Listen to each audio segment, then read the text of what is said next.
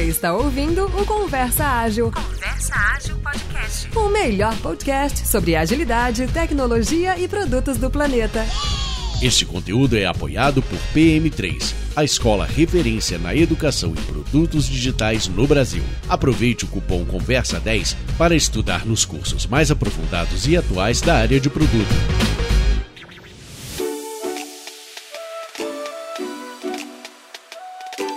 Olá, ouvintes! Estamos aqui mais uma vez. Quem vos fala, como sempre, é Renato Macedo e meu parceiro, meu velho parceiro, ou parceiro velho, você escolhe aí, Oda, de microfone. Mestre Oda com a gente, como sempre. Fala, galera! Eu acho que é parceiro velho, cara. Depende do horário, né, cara? É, eu. Sabe uma coisa? Eu. Eu já não conto mais aniversário, já, assim, sabe? As pessoas que me lembram, assim. Sei lá, acho que depois de um tempo a gente não conta. E meu aniversário foi dia 7 de outubro. Olha só, cara. Então, posso dizer que foi que eu sou agora. Nem cantamos parabéns, Oda, você nem falou nada, cara. Parceiro velho, vamos dizer assim. Tá certo, tá certo. E hoje aqui uma presença ilustre. Estamos aqui com a Mari Graff. Mari, seja bem-vinda. Obrigado por ter aceitado nosso convite. Oi, gente, tudo bem? Imagina, é um prazer. Obrigada por vocês também pela, pela oportunidade. Acho que a gente vai bater um papo legal hoje. Legal demais. E a Mari, como vocês já devem conhecer, quem não conhece a gente já indica. Tem um podcast, né, Mari? O, o, Vamos Fazer Diferente, né? Muito bom, inclusive. Antes até de você apresentar o podcast, só para a gente não quebrar né, nossa tradição aqui, Mari, como que você costuma se apresentar? Bom, eu sou a Mari, eu sou de Floripa, Santa Catarina, mas eu moro aqui em São Paulo há cinco anos já. Passa voando o tempo. e é, eu trabalho com agilidade há uns quase 10 anos. Passei por algumas empresas muito legais. Trabalhei com a Thaler, trabalhei com PagSeguro, PicPay, tô trabalhando agora com o Willbank. E vim aí de um background de, de cultura organizacional e depois comecei essa transição para agilidade aos poucos, assim. E hoje eu né, fui Agile Coach e hoje estou como, como gestora de, de, de capítulo de agilidade, aprendendo muito, participando das comunidades sempre que eu posso, compartilhando lá no, no podcast também. Então, trocar ideia é comigo mesmo. Bom demais. E a ideia do podcast, Mari, como que surgiu? Conta um pouquinho pra gente, assim, sobre o que, que vocês falam lá também. Vamos fazer diferente. Ele surgiu de uma ideia bem despretensiosa, na verdade. Eu e a Andréia Murata, que é a minha parceira lá, né? Um beijo ideia.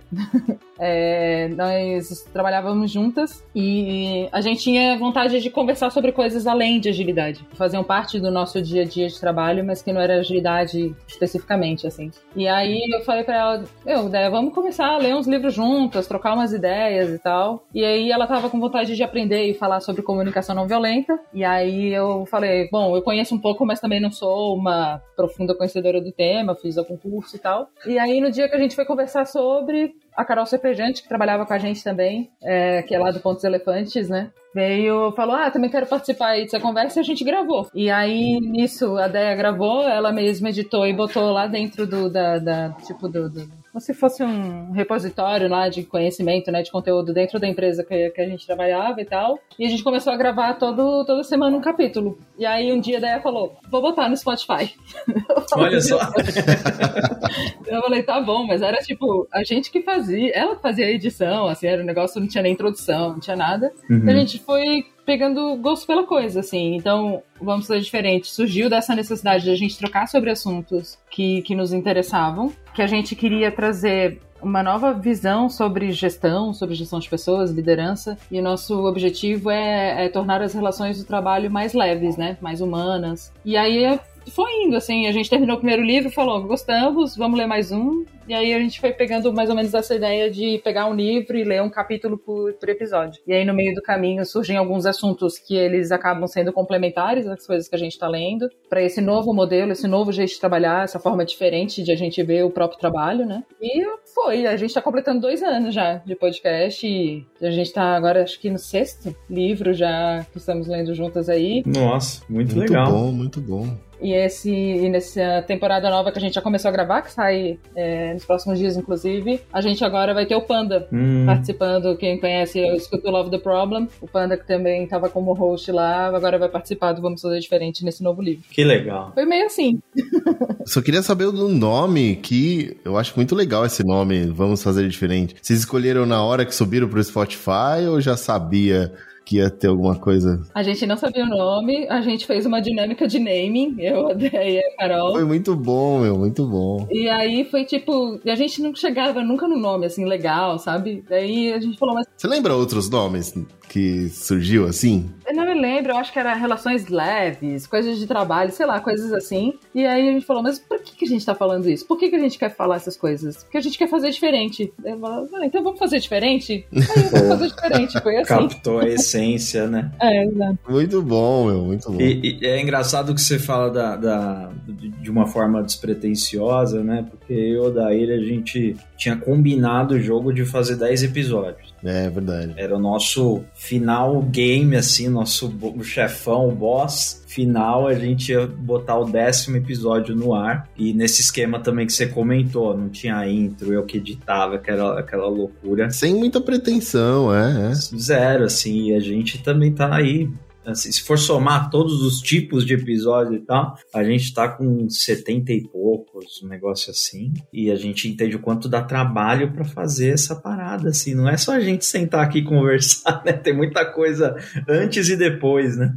Exato. Agora a gente ainda teve a sorte de a gente entrar lá no grupo né, do, do podcasts da K21, então, é, que, que tá fazendo o patrocínio da edição. Uhum. Mas a gente faz com muito carinho, assim, é muito legal, porque a gente faz muito pra gente mesma, então é bom porque ajuda a ler, a trocar ideia, né, pegar diferentes perspectivas, conhecer as pessoas, mas também com a responsabilidade de saber que tem muita gente que acompanha, que, que gosta do que, das coisas que a gente tá que a gente tá trazendo ali e tal, então a gente sempre tem um cuidado de fazer uma curadoria bacana de livros que são relevantes pro momento que a gente tá vivendo, é, né, assim, é claro, somos todos agilistas, mas a gente não fala só, a gente não fala especificamente de agilidade lá no podcast, Uhum. mas das coisas que a gente está vivendo no mercado de trabalho, assim, né? Do que, que a gente acha que seria relevante, assim. Então, é, tem sido tem sido muito massa. Eu gosto muito. A gente deu um- uma pausa, então a cada livro a gente vai lá, faz uma pausa. Aí o Spotify para de entregar para as pessoas, mas é isso aí.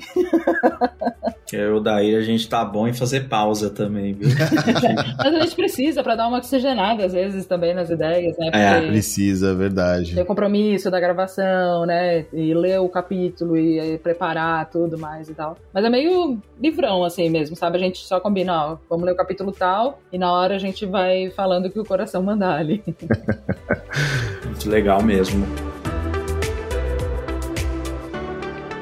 E Mário, você comentou né, sobre assuntos relacionados à liderança tal, e, e faz um, um- um gancho aqui com o papo que a gente quer levar contigo, né? Você já trabalha numa posição de liderança há um bom tempo, né? Mas também estão acontecendo alguns movimentos de mercado e, e que a gente vem notando. Eu, eu sou um exemplo prático desse movimento, né? Há três anos eu fui para uma, uma linha de gestão, né? Então é, é, eu me tornei um líder de equipes e de fluxos de valor tal. É, foi um movimento que eu fiz e conheço bastante gente que é agilista e fez um movimento muito parecido, assim, de liderar é, é, produtos, tecnologia, enfim, liderar times ali. E, e aí a gente sempre vem falando nos bastidores e já estava na hora da gente trazer mais alguém para conversar e gravar essa conversa. O que, que você acha que está acontecendo? Enfim, eu, eu tenho algumas ideias aqui, mas vou, vou te provocar antes e aí a gente entra aqui e, e- e vai trocando um pouco. aí. Sim, eu concordo contigo. Eu segui uma linha mais natural, não sei se é a palavra certa, né? Hum. Mas eu acabei virando, quando eu virei líder, primeiro virei gestora, né, da, da- da própria área que eu atuava de agilidade, depois tive na trajetória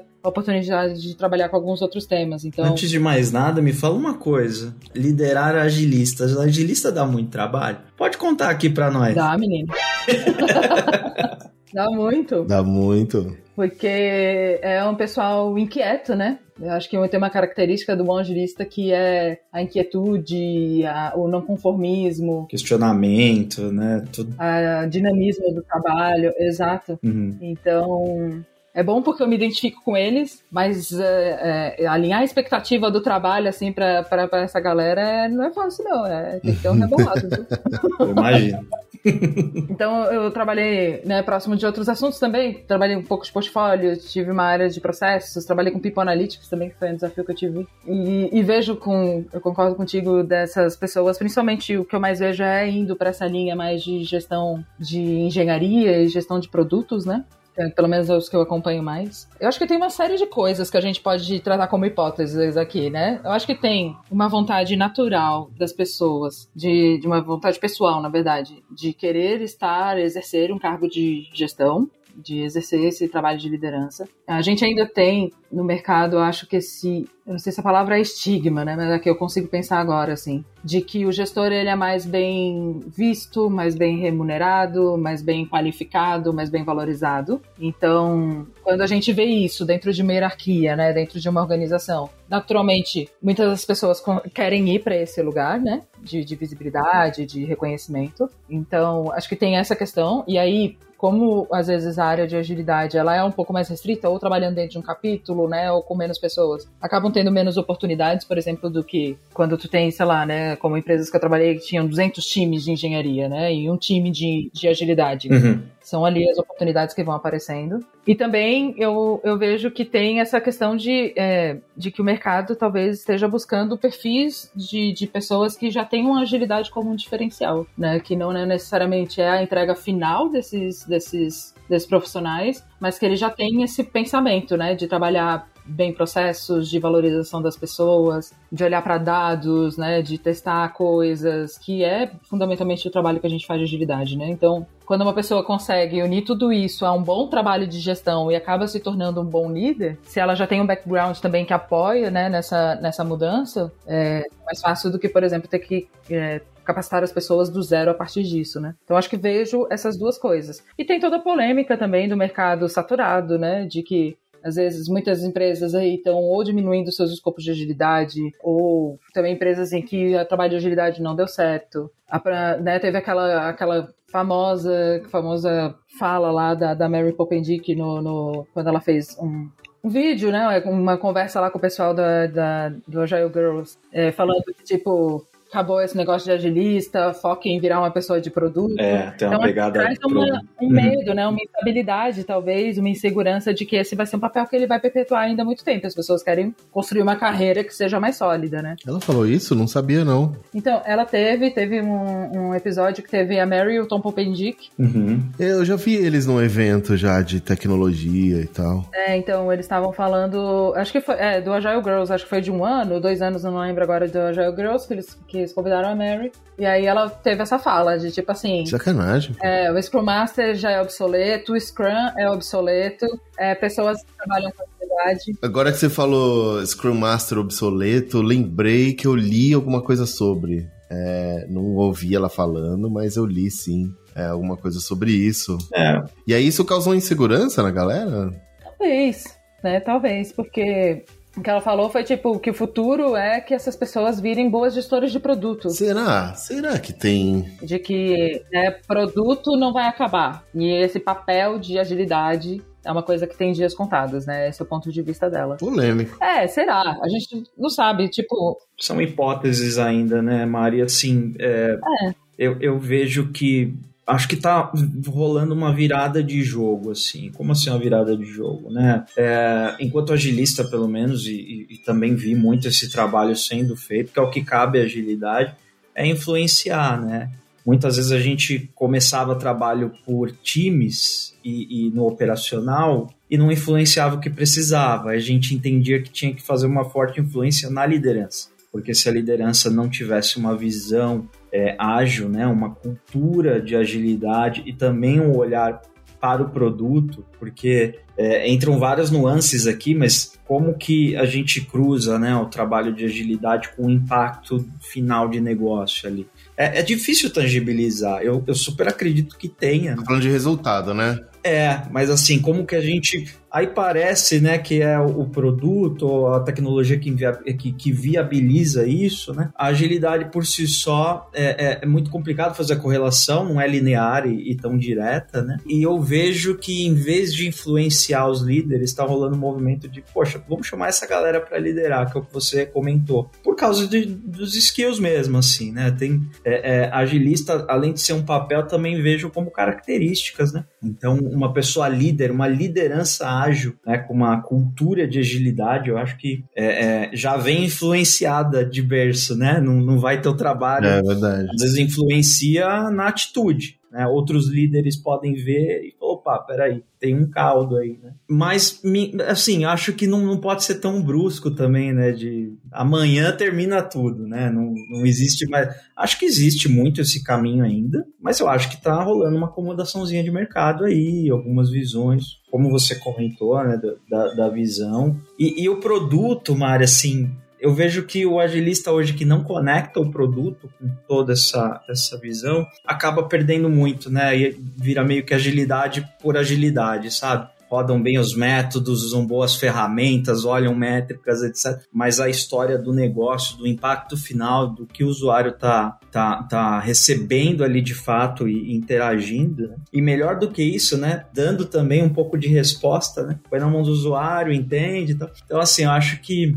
por conta dessas coisas que tá rolando essa acomodação. Assim. Mas não dá para ser tão brusco de falar, não, já era, assim, amanhã não existe mais. É, nossa. Eu já falei muitas vezes que um dia o papel vai acabar, Mari. Talvez eu tenha, eu tenha botado um pouco de pânico em algumas pessoas, mas eu não acho que é movimento rápido demais. Acho que vão demorar aí muitos anos. É, eu acho que o papel do agilista, assim como qualquer outro papel, ele precisa se reinventar. Uhum os problemas que a gente enfrenta hoje não são os problemas que nós enfrentamos de 10 anos atrás, muito menos dos que eram enfrentados quando o manifesto foi escrito, e espero que não sejam os mesmos problemas que eu tenho que enfrentar daqui a 10 anos. É. Espero que tenham sim, sim. problemas mais complexos para que a gente possa lidar e aprender coisas novas até lá. Então, se ele vai se reinventar no sentido de ir para uma posição de gestão, acho que tá tudo bem. Assim como a agilidade extrapolou a tecnologia e foi encontrando também outros caminhos de ajudar outras áreas, como a gente está vendo aí agora muito forte do RH ágil, chamam, né? Marketing ágil e coisas do tipo. E aí até, que é, às vezes até uma polêmica, né? Ah, isso não é agilidade de fato e tal. Eu acho que assim, se tá ajudando a melhorar, se tá ajudando a, a, nessa área a entregar resultado, a deixar as pessoas motivadas, a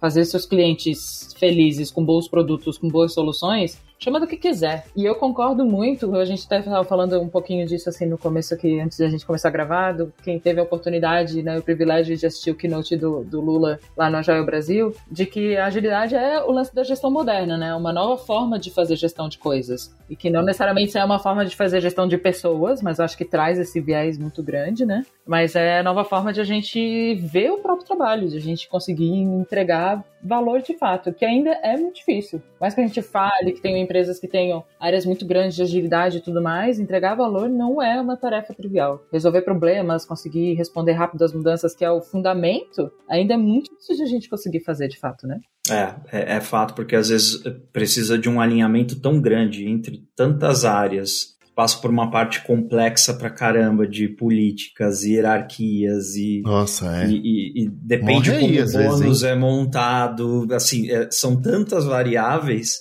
que a, a, própria empresa pode inviabilizar. A, a, a estrutura da empresa inviabiliza que seja feito o que ela precisa de fato, que é interagir com o mercado, né? É essa que é a grande questão aí da transformação. E aí tem essa questão também de que é, às vezes espera-se, né, que um agilista ou né, o gestor que seja, sendo agilista ou não, mas que trabalhe com agilidade, nesse direto com os times ali, consiga fazer essas transformações, essas grandes mudanças, a gente esquece que agilidade, se a agilidade não estiver no negócio, a gente não está fazendo né, a gente aprendeu isso com o Klaus lá. Então, assim, não adianta a gente estar tá lá otimizando o local, a gente precisa otimizar o sistema. Então, como que essas pessoas, ainda que no contexto de times, que é fundamental o trabalho ali, né, que é essa galera que está entregando, como que a gente conecta tudo isso à estratégia daquela, daquela organização, né? É, e aí que eu acho que a gente não pode se perder. E eu vejo que é aí que é onde o agilista hoje está conseguindo entregar mais, que é mais difícil de acessar, né? A gente fala muito da agilidade na estratégia, mas eu, pelo menos, da minha experiência, vejo que ainda é um lugar difícil de acessar, porque ainda é um lugar de, de às vezes, de, de menos apetite ao risco, né? De uma coisa mais controlada, mais gerida ali. E ainda está muito focado em como os times funcionam, como os times rodam, né? Então, é o método, é a métrica, né? A eficiência do fluxo e coisas do tipo, mas e beleza, e dentro da organização?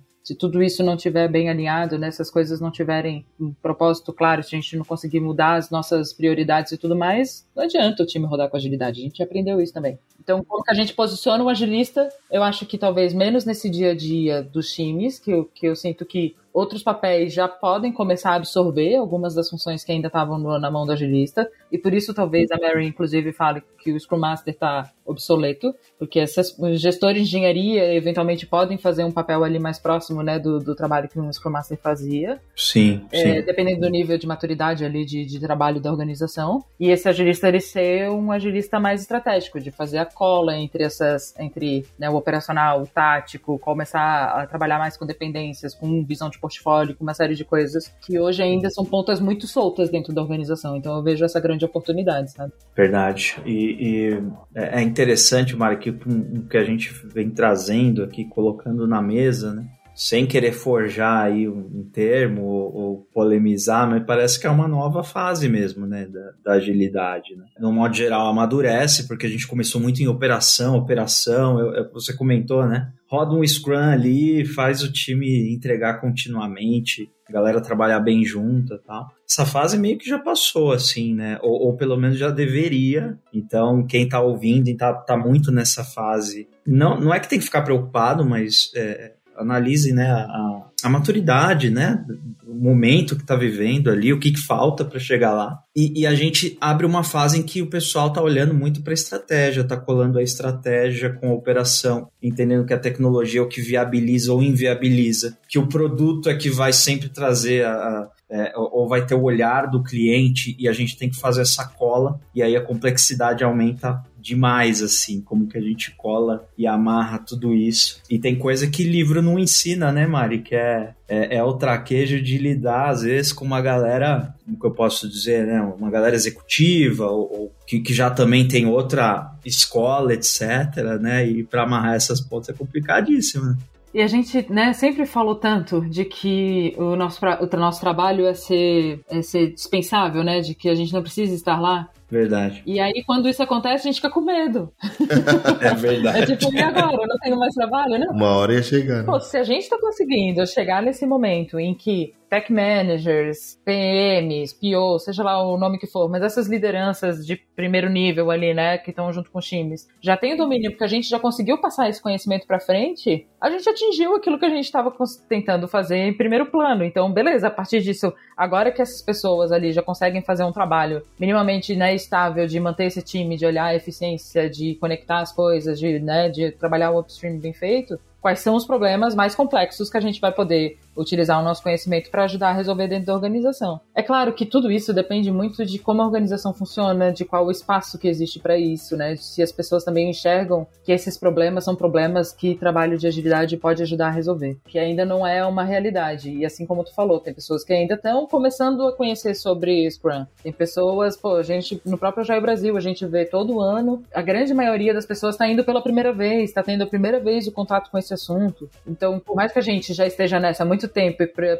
e pra gente seja assunto muito mais muito básico, tem uma galera que ainda tá se aproximando desse tema agora. Então, falar que isso é, já é uma realidade para todo mundo, a gente vai botar todo mundo no mesmo saco, quando na verdade não, né? Tem muita gente ainda que trabalha com PMO, tem muita gente que trabalha sem organização de nada, que tá começando a conhecer os conceitos de agilidade agora. Verdade. E, pô, né, 20 anos que a gente tá aí falando sobre isso, e ainda assim, teve gente que nunca ouviu falar, pessoas desenvolvedoras, pessoas, né, que trabalham no mercado de tecnologia, então, eu não sei, assim, talvez é, a gente tenha um mercado muito amplo pra gente generalizar tanto, né, quando a gente vai falar de tecnologia, então eu acho que, que ao mesmo tempo. A gente acaba caindo numas bolhas, às vezes, né, Mari? É, exato, exato. Eu mesmo, por exemplo, eu tenho um, um viés muito consciente de trabalho, considerando que minhas últimas três experiências foram trabalhando com fintech. Uhum. Então eu posso falar com mais propriedade desse mercado. Agora eu não posso falar do mercado de saúde, eu não posso falar do, do, do mercado de beleza, de consultoria, são coisas que eu tenho proximidade, que eu ou escuto falar, ou que eu aprendo sobre com outras pessoas, mas eu não sei como que essa galera tá operando no dia a dia de fato, né? Verdade, a gente às vezes tem que até que se policiar, porque a gente vive muito, né, alguma coisa e, e fecha mesmo essa bolha e fala, galera, agora é tudo assim, né? É. E, e existem acomodações de mercado e, é engraçado que você comentou, não tinha parado para pensar nisso. Mas nós, agentes de mudança, também temos medo de mudança. é, é uma, é um contrassenso absurdo, mas é porque é natural, né? Nosso, né? Acho que ninguém deve se sentir culpado, né? De, de, de ter esse medo de mudança. Mas é engraçado, a gente sempre falou mesmo que era ficar indispensável e tal. E se tiver chegando a hora para alguém, pô, vamos lá, vamos pensar em outras coisas. E sabe que é engraçado isso? No livro que a gente tá lendo lá no Vamos Ser Diferente, a gente começou a ler o Humanocracia. Que foi um livro que, inclusive, surgiu bastante no Joia Brasil. A gente já tinha começado a gravar antes, então foi por acaso uma coincidência, né? Que legal. E justamente o autor, os dois autores, eles trazem essa questão do medo da mudança de uma perspectiva diferente, assim, que eu, que eu me identifiquei muito. Que eles falam que a gente tem essa esse costume de falar que, que, o humano tem medo de mudança, né? Tem estudos relacionados a isso e tal. E aí os, os autores convidam a fazer uma reflexão do tipo, pensa nas pessoas que vocês conhecem, assim, próximas, né? Quantas pessoas, tipo, sei lá, mudaram de empresa, mudaram de casa, mudaram de relacionamento, mudaram de cidade. As pessoas estão em constante mudança. Será que a gente tem tanto medo de mudança assim, né? Tem, ou se a gente é tão, não gosta tanto de mudança assim. Porque eu sou uma pessoa, por exemplo, que eu sou movida a mudança. Eu amo mudança. Eu mudo de cidade, eu mudo de casa, eu mudo de cabelo, eu mudo de tudo, assim.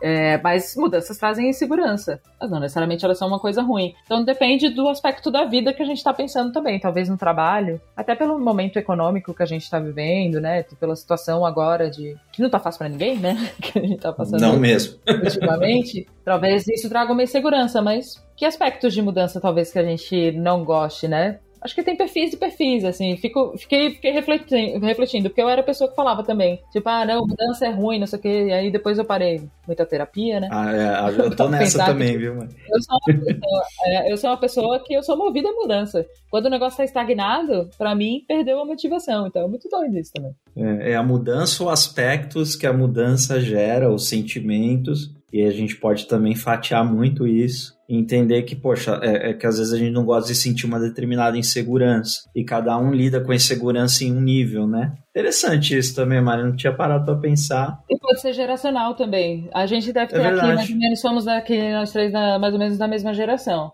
Eu tô começando, comecei a trabalhar há alguns anos com pessoas da nova geração ali, né? Galera de 18 anos, né? Que tá ali no jovem aprendiz, estagiários e tal. É um outro aspecto de visão de mudança. Que é diferente da galera, por exemplo, que já tá no mesmo mercado há 20 anos, por exemplo, há 30 anos, sei lá. Então, acho que tem uma série de variáveis que a gente precisa considerar quando a gente fala sobre isso. Tem a questão do momento da vida da pessoa. Pô, às vezes uma pessoa que. Eu lembro que eu li isso eu acho que foi no, no livro do, da Kim Scott que fala do Radical Candor, eu não tenho certeza. Que fala é, sobre, inclusive, tipo, do momento de vida. Então, às vezes a gente fala, tipo, ah, a gente vai lá e dá uma promoção para uma pessoa que ela não quer ser promovida agora, porque ela tá no momento que ela precisa de estabilidade, porque, sei lá, acabou de ter um filho. Então, cara, eu não quero ter mais trabalho, mais responsabilidade. Então, como que a gente conhece as pessoas ao ponto também de saber quando essas mudanças são bem-vindas, né? Quando elas fazem parte da, de um momento de vida em que mudança é uma coisa positiva para aquela pessoa ou não. Então tem vários aspectos assim que a gente precisa considerar, por isso que o trabalho de liderança é tão difícil, porque não é não é uma coisa linear, não é uma coisa lógica, é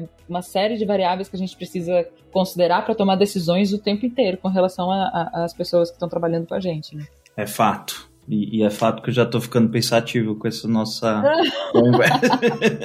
Mas é verdade, né? A gente, a gente começa a olhar por outros ângulos, né? E aí a gente começa a entender que. E, inclusive, Mari, teve uns movimentos de mercado aí o pessoal ficou incomodado e tal. Puxa, rolaram algumas demissões de, de várias pessoas agilistas em, em determinadas empresas tal. Você acha que é, é uma dessas acomodações mesmo? Ou vai reduzir o número de vagas porque é, é, é difícil medir o impacto, igual a gente estava conversando aqui? ou não tem nada a ver? O que, que vocês acham aí? Queria pegar um pouco e até pegar a percepção do Oda também sobre isso. Não sei, Oda, você vem acompanhando esses movimentos. Aí. É delicado, né? Falar sobre isso, porque a gente nunca sabe o contexto, né? Uhum. Então, coisa que eu aprendi lá, além do Brené Brown, não vamos fazer diferente também. É a história que eu me conto, quando eu vou falar sobre algum, algum aspecto. É, eu sinto que a gente teve até alguns anos talvez no ano passado, né, esse boom muito grande de tipo todo mundo precisa trabalhar com agilidade, né? Então as empresas entenderam o valor, entenderam a necessidade e aí tiveram movimentos, né? Começamos transformação de é, ágil. Puta, abre 80 vagas aí para agilista, vamos procurar essa galera, a gente vai abrir times e times, né? Todo time precisa de agilista e coisas do tipo. E aí, de novo, os problemas, a complexidade das coisas, elas foram, elas mudam muito rapidamente, né? Para que a gente tenha que lidar com elas. É, e talvez essas empresas possam ter tomado essas atitudes um pouco mais precipitadas, de tipo, achar que precisavam de alguma coisa, ou por conta própria, ou por apoio de consultoria, ou qualquer coisa do tipo, e abrir e aí depois entender que talvez outras pessoas já tenham agora também esse conhecimento e que não precisem de um número tão grande de pessoas para fazer o trabalho que, que agilidade precisa entregar. E cada vez mais a gente precisa ter uma estratégia muito bem definida, né? É, indicadores que a gente possa acompanhar de, de, de qualidade e resultado do trabalho. Acho que todo mundo aqui está sendo cobrado né, disso cada vez mais. É, e com agilidade não deveria, não, não deveria ser diferente. Então, talvez seja isso, assim, de que as próprias empresas estão entendendo também de que outras pessoas conseguem fazer alguns trabalhos que antes precisava de um agilista para fazer e que talvez queiram ficar com pessoas que estejam resolvendo alguns outros tipos de problema que não são mais aqueles problemas inerentes, por exemplo, só a organização de um time ou coisas do tipo. O que eu vi, tá, que eu acompanhei de algumas empresas é, às vezes tinha um agilista para cada time, entenderam que talvez não fosse necessário, que o agilista poderia, por causa da estrutura já mais madura de trabalho, acompanhar três times, coisas assim, então é, é, resolveram diminuir. E aí talvez tenha, né, questão de custo, de corte, porque se aquela área também não está entregando resultado, ou se a gente não consegue deixar isso muito claro também, não é o core né, da empresa, então, ou vou, vou, vou cortar um desenvolvedor ou vou cortar um agilista. Talvez o agilista fizesse mais sentido, né? Então acho que tem algumas, algumas hipóteses de coisas que estão acontecendo. E muitas pessoas também, assim, é muito ruim falar isso, mas pouco qualificadas para o trabalho, que acaba queimando a profissão no mercado. Eu sei que é um assunto polêmico falar talvez sobre isso, mas, né, com que, que às vezes ali fizeram um curso, conhecem uma ou duas coisas e já entram, né, como pleno, não sei o quê, e, cara, não consegue entregar, porque na prática a teoria é outra, né? Eu tenho a percepção que tem uma métrica que caiu, que uh, inclusive acho que durante a pandemia, que é o índice de paciência, vamos dizer assim, né? Eu acho que as empresas, obviamente a pandemia deu uma chacoalhada, começa a buscar um pouco mais de resultado agora. Acho que é um movimento de busca de resultado. E acho que você falou bem, Mari, essa questão de, uh, poxa, quem está mais conectado com o resultado aqui, né? Às vezes a agilista está menos, dependendo da estrutura da empresa, vamos dizer assim, né? E aí pode ser que, que acabe acontecendo esse, esse movimento. Ah, que o, uma pessoa agilista faz, um outro manager também pode agregar, pode ter, é, fazer junto né, com a função que ele já faz atualmente. Então eu, eu acho que por, por um tempo essa, esse índice de paciência vai ficar baixo. Eu acho que depois que as coisas perceber que uh, não é só a entrega, a entrega tem que fazer sentido, né? Uh, não é só trabalhar e entregar por entregar, tem que conectar com as pessoas têm que estar é, conectadas com o propósito da entrega, o cliente tem que receber isso como um valor real e não é só fazer por fazer. Eu acho que aí volta esse movimento de ah, onde que a gente errou aqui? Ah, eu acho que a gente só simplesmente começou a codar, entregar, codar, entregar, sem saber se vão usar, sem saber se isso está sendo importante ou não e tudo mais, né? Uhum. Como a gente já viu lá atrás, então... Pode ser meio cíclico, né, Oda?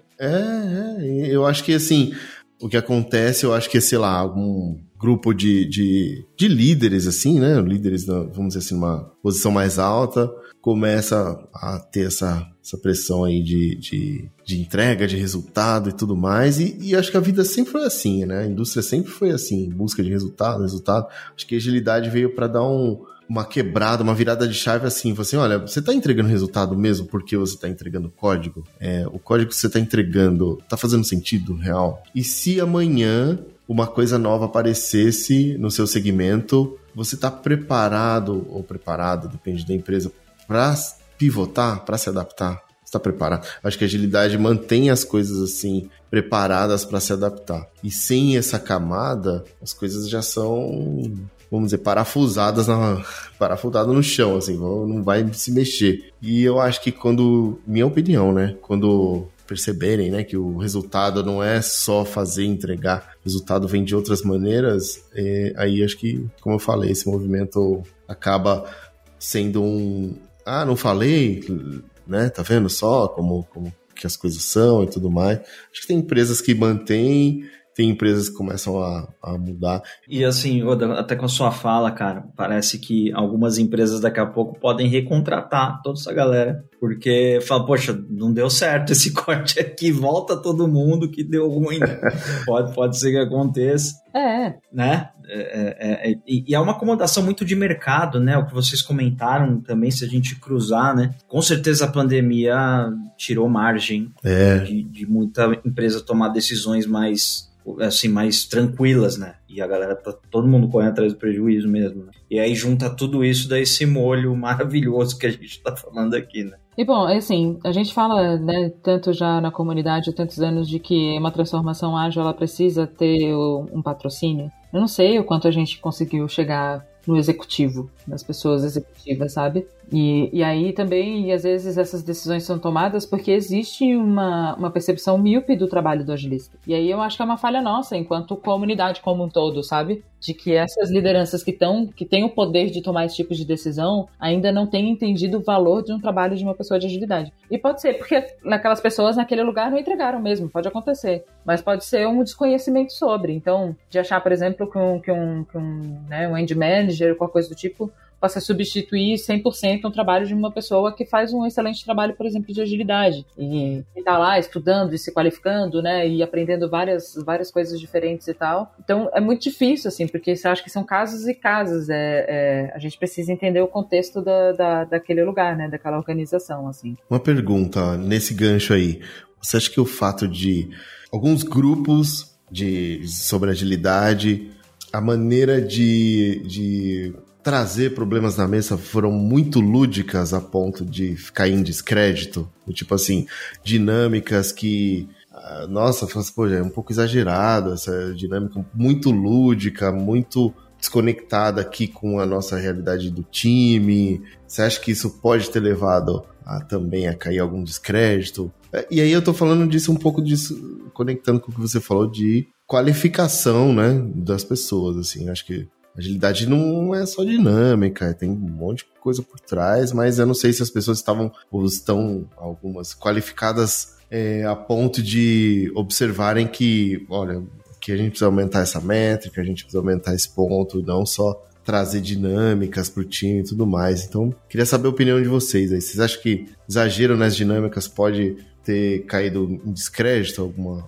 parte do trabalho do agilista? Talvez. Acho que quando fica só no lúdico, quando, quando isso não é um, uma mescla que faz parte de uma estratégia de trabalho, eu acho que pode gerar. Mas mais, eu acho que é mais do que o lúdico, é a falta de, de, de a gente entender como aquilo ajuda a resolver algum problema. Eu não vejo nenhum problema em fazer uma retrospectiva legal, conectar as pessoas do time, né? A fazer, por exemplo, a própria Inception, a dinâmica mesmo, que muito legal de ser feita e tudo mais, mas se a gente não consegue conectar isso com um problema real, é quando as coisas caem de descrédito. E isso vale para qualquer coisa. Mesma coisa se tu for, acho que a parte lúdica sim, mas acho que inclusive se tu, ah, tu pode ter um dashboard maravilhoso de todas as métricas do mundo, se aquilo não resolve problema nenhum, é mais uma coisa que as pessoas vão ter que fazer. Então, é, não é, é menos no lúdico e mais sobre é, é, essa questão de o que problema que isso resolve. O que, que isso ajuda no dia a dia das pessoas de fato. Eu acho que eu, que eu talvez iria mais por essa, por essa linha de, de, de pensamento, assim. Acho que tem pessoas que são um pouco mais do hard skill, né? E, e acho que muito tempo na, na comunidade tem se falado, focado muito, talvez, no, no lance dos indivíduos e interações, né? E tudo mais, que, que vem falando, e as pessoas às vezes esquecem da parte do software primário como medida de, de progresso, né? né? De progresso, de sucesso, enfim. A gente precisa mesclar essas duas coisas, mas acho que é, é menos no como e mais o porquê que estamos fazendo o que a gente está fazendo. Não sei se faz sentido. Faz bastante, assim, é, é realmente fazer a leitura do que está acontecendo, qual que é a necessidade, quais são os problemas, dividir o que é sintoma do que é problema real. Então, Gosto muito daquela linha dos cinco porquês, né? De fazer uma três, de destrinchar, ficar um tempo maior olhando para o problema para depois conectar soluções, né? Acho que se existe um problema que a gente pode notar em trabalhos de agilidade às vezes, né? E, e longe de generalizar, mas é esse, né? Às vezes o pessoal não conectar mesmo, né? Não, não, não entender, não, não mergulhar no problema, né? Vem muito rápido com soluções. Ah, dor de cabeça, toma esse remédio aqui, mas pô, o que, que tá gerando dor de cabeça? Isso, é verdade. Aí, resolve a raiz da parada, né? Então, e, e, é muito também da visão sistêmica da coisa, né? De, de como a gente liga todos os pontos. Né? Outro dia eu tava até conversando com a minha esposa sobre isso. Falei, poxa, mas tem um negócio que me incomoda. Você vai no, no oftalmologista, ele vai olhar seu olho, mas ele não quer saber como é que você tá se sentindo, como que tá seu, assim, seu estômago, assim, sabe? Aí o que cuida do estômago não quer nem saber se tá enxergando bem, se você tá se sentindo bem. E, e assim vai. Então é, é, é um pouco disso, assim, né? Cada um só olha para um pedacinho e ninguém olha pro todo ou, ou, quer saber real o que tá acontecendo ali com aquela pessoa, né? Que pode estar tá passando por, por problemas muito mais sérios até. Então, assim, é, é, é, muito de como a gente tem essa visão sistêmica e mergulha bem nos problemas, né? Em vez de só sair um monte de analgésico aí de curta duração.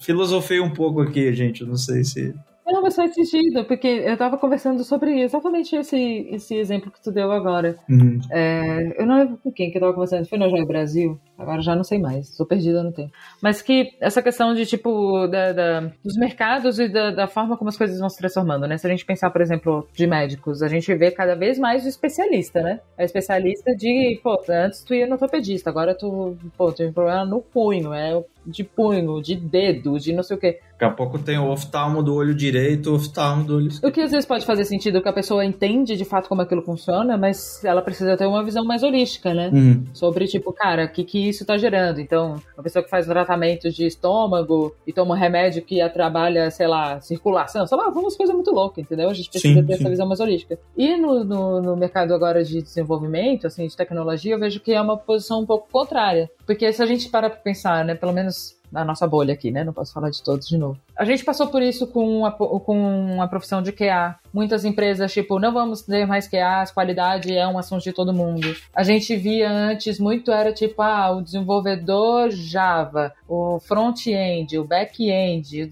Hoje a gente já tá falando de engenheiro de software, dependendo da linguagem. E é cíclico também, né? Generaliza, especializa, depois generaliza de novo, né? É, aí virou full stack, aí todo mundo tinha que ser full stack, aí agora já estão... Sabe que cada hora vai aparecer sendo um negócio diferente, assim. Uhum. Porque a gente tem, apesar de parecer muitas vezes que a gente tá resolvendo sempre os mesmos problemas, eu tenho essa impressão, não sei vocês, mas é, a, a, a mudança, ela vem também dessa forma de trabalhar e de ver a posição e o papel das pessoas cada vez mais, né? Então, sei lá, talvez a agilidade esteja passando por esse momento agora, o momento que qualidade passou alguns anos atrás. E que tem empresas que trabalham ainda com QA e talvez funcionem super bem, e outras empresas que não, e, e aí, sabe? E, e, até, o Mari, conectando um pouco o que o Oda trouxe sobre RH, etc., né? Que teve muito, e já falei muito sobre business agility, trouxemos pessoas aqui, mas a gente acaba notando que de repente é o agility só, talvez, não o business agility em si. Por quê? Sim, business. Porque assim, é, é, é, é olhar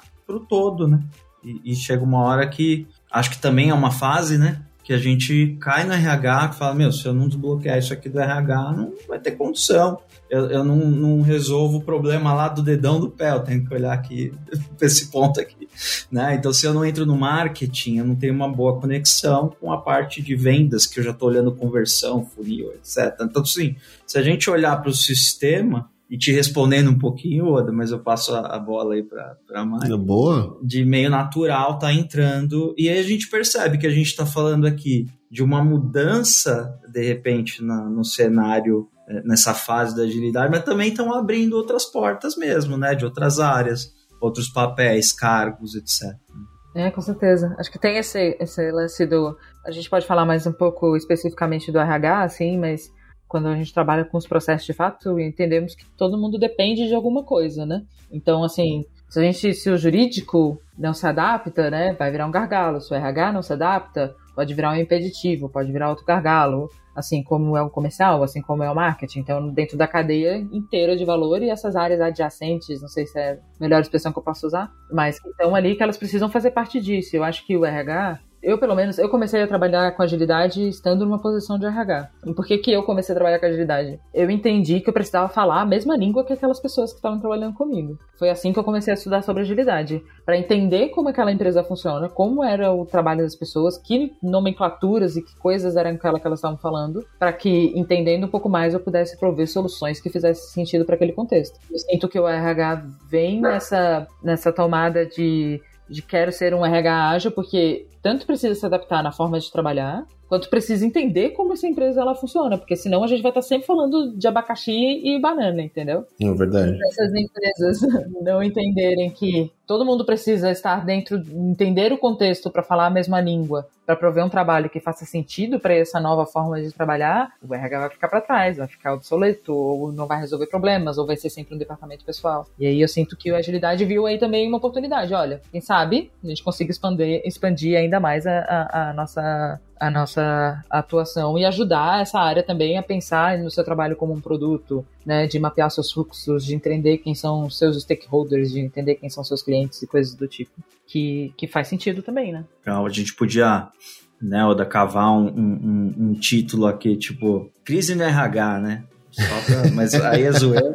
Porque... Aí é João Kleber crise na agilidade, né? A gente podia trazer aqui mais atrativo ainda, crise na agilidade. Não, mas a gente pode falar assim, ó. Será que a agilidade está se adaptando? Ou será que a agilidade está em crise? Né? É uma boa pergunta. Eu não estou afirmando é... que está em crise. mas me parece. Ah, ah, ó, assim, ó, agilidade, crise ou adaptação? Ó, já escolhi um tema agora. Fechamos. E, e, e é legal, porque assim, me parece mais que é uma nova etapa mesmo muito mais do que qualquer tipo de crise. E é lógico que a gente deixa isso aqui só nos segundos finais do episódio, para deixar as pessoas atentas aqui durante todo ele. Mas é, é, com o nosso papo, e, e Mário, o que você comentou de fazer episódios e, e podcast tal, é, é o que me motiva muito, porque a gente sempre aprende. Né? Cada papo que eu entro aqui, eu, eu, saio com uma coisa diferente na cabeça, eu fico pensando naquilo, eu vou ler um negócio, vou conversar com outras pessoas, e, e, e isso aconteceu aqui de novo, assim, né? É, eu, eu saio com, essa, com esse resumo aqui, com essa impressão de, poxa, não é uma crise, é uma acomodação e, e uma fase, né? Uma nova fase, e, e que as pessoas precisam realmente buscar uma adaptação, buscar entender mais coisas, então Assim como o full stack, a gente precisa de um agilista, de uma pessoa agilista que olhe para o corpo inteiro, né? Falando de novo lá da, da, da, da brincadeira com a medicina, né? E não só para o pedacinho, né? Então, acho que se existisse um recado assim, o que eu aprendi aqui, acho que eu saio com isso. Só para finalizar, assim, eu sei que talvez isso seja até assunto para outro. Quem sabe a gente possa gravar? Por que não? Já deixa aqui no ar. E é um pouco também dessa ansiedade, talvez as pessoas estão começando, de meu Deus, eu preciso aprender sobre tudo. Nossa, é vixe. Né? Achar o equilíbrio disso, né? Eu preciso aprender sobre produto, sobre tecnologia, sobre marketing, sobre não sei o quê. Não é bem assim. Depende de como a estrutura de agilidade dentro dessa organização está formada. Mas acho que isso também é assunto para outro momento. Nossa, mas eu gostei da ideia, viu? Porque realmente, assim, a gente está numa fase mais ansiosa, né? Eu, eu, eu, digo a gente muito por mim, mas eu percebo que é um cenário social, né? E, e, com pandemia, entre outros milhares de coisas. E você vê que a gente nem fala diretamente de política, mas a gente vai dando a entender aqui que tem todo sentido. Mas é, é, é um cenário de mais ansiedade. E se a gente bota essa pilha de olha para tudo e aprende tudo, não, tem que entender o quanto mergulhar em cada coisa, em que momento no contexto que tá, mas vale o episódio mesmo. Inclusive, eu, eu, eu, tenho um mapa, eu venho fazendo um mapa há algum tempo, um mapa mental, que tem relação com a minha atuação, assim, sabe? E passa por isso, tem N pilares, até mostrei um pouquinho disso no Agile Brasil, mas eu também acho que rola uma, uma apresentação só sobre isso. E acho que daria um match nessa conversa, assim, Mari, de o quanto aprofundar, em que momento, em cada um dos pilares, sabe? É, mas tem que tomar cuidado mesmo, tem, tem que achar o equilíbrio disso, que senão vai todo mundo ficar Maluco, não tem como. maluco. É isso.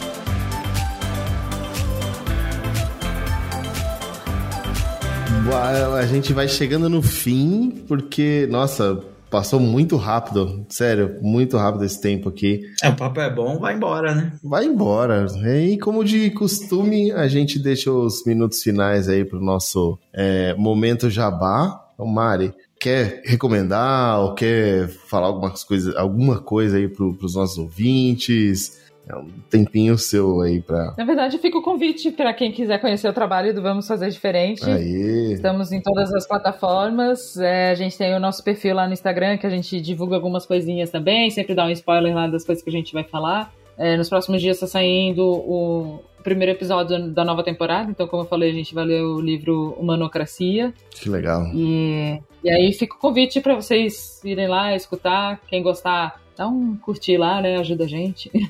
Boa. Seguir para receber as notificações. Muito bom. Mas eh, de maneira geral é isso. Quem quiser conversar um pouco, concordo, discordo, Mari tá maluca. Meu LinkedIn é Mariana Graff, é fácil de achar, não tem muitas Mariana Graffs por aí.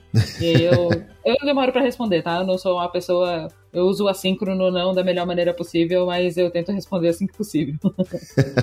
Muito bom, Mari. Poxa, obrigado. Um baita papo. Espero que o primeiro de, de alguns aí, Mari, porque realmente você deixou um gancho perfeito pro próximo. Isso aí. Acho que logo, logo a gente pode falar de novo. E obrigado, obrigado. Foi um prazer falar contigo aí, tá bom? Imagina, gente. Obrigado a vocês. Prazer, valeu. Até a próxima. É, valeu.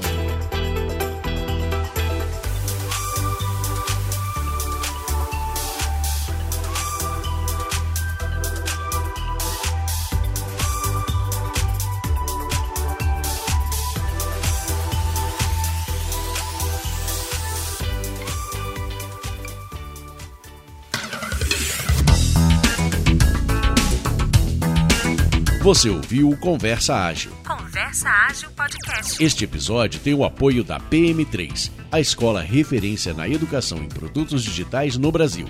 Aproveite o cupom Conversa10 para estudar nos cursos mais aprofundados e atuais da área de produto. Bora elevar a barra e ser ainda mais ágil?